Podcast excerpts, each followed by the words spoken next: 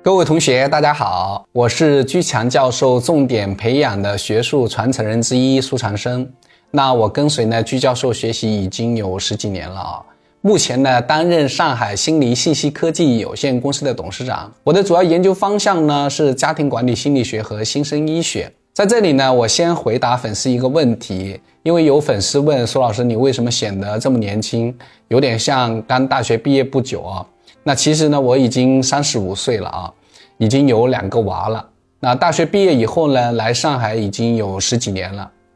那在七年前呢，我和同龄的师兄妹呢一起呢成立了上海心理信息科技有限公司。那现在呢也做到了利税两个亿。那年龄其实真的不小了。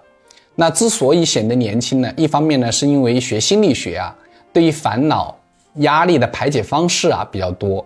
比如说催眠啊、练心理太极啊等等啊。当然呢，跟随在居教授身边的人啊，普遍都显得比较年轻。练心理太极呢是非常重要的原因。那最近呢，有粉丝啊给居教授留言，他说：“我感觉自己啊好像是同性恋，这是不是有问题？是不是有病？”那其实呢，从心理学角度和居门学术体系角度认为呢，同性恋或者双性恋啊本身并不是疾病，不管是异性恋、同性恋、双性恋。都是基因的、天性的，都是呢上天给你的，老天爷给你的一切东西啊，都是道德的，都是对的，请去掉你的羞耻心。而且呢，有限的数据统计也显示啊，同性恋、双性恋事业更容易成功。那同性恋、双性恋呢，普遍呢创新能力偏强，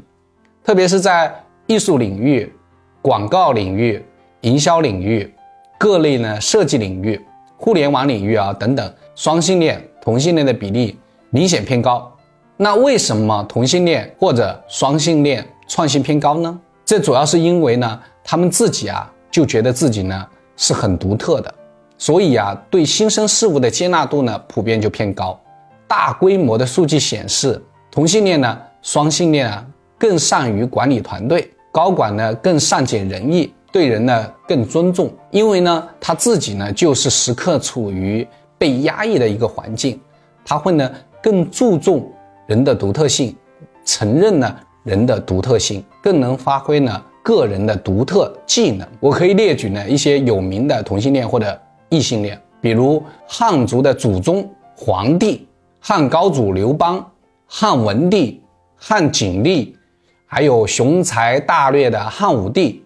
包括清朝的乾隆皇帝，包括屈原，包括郑板桥，国外的比如说牛顿、达芬奇、柴可夫斯基，还有计算机的发明人图灵，还有苹果的总裁库克，伟大的军事家亚历山大，罗马凯撒大帝，那哲学家比如说苏格拉底、柏拉图、亚里士多德，包括英国的二战元帅蒙哥马利。美国的总统，比如说林肯、尼克松、克林顿，啊，美国的国务卿希拉里，印度的独立之父甘地等等等等，这些有名的人物，他们呢都是同性恋或者呢双性恋。其实，在美国啊，心理协会呢，一九七四年啊就声明呢，同性恋或者双性恋不是心理疾病，也不能呢被矫正，主要呢是自己对这种身份的纠结。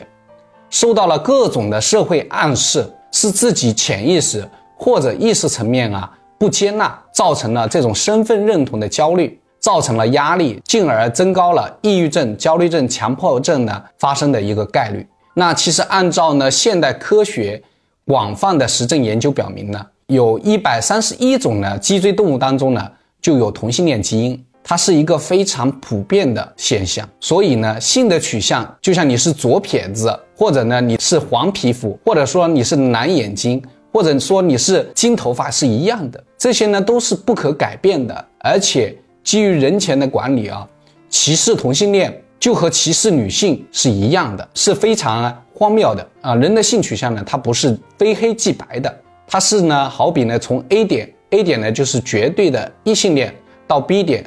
B 点呢是绝对的同性恋，它是一条直线的分布的，绝对的异性恋或者呢绝对的同性恋啊是极少的。只是呢每个人的程度有差异罢了。如果你想了解自己或者亲朋好友的性取向，居强教授呢这边有一个测试，可以作为免费福利发送给大家。感兴趣或有需求的同学，请回复短信“性取向”到居强教授的工作手机幺五二零二幺二二五八零，回复短信“性取向”到居强教授的工作手机幺五二零二幺二二五八零，会有呢居强教授身边跟随多年的资深弟子联系你，并把这个测试发给你。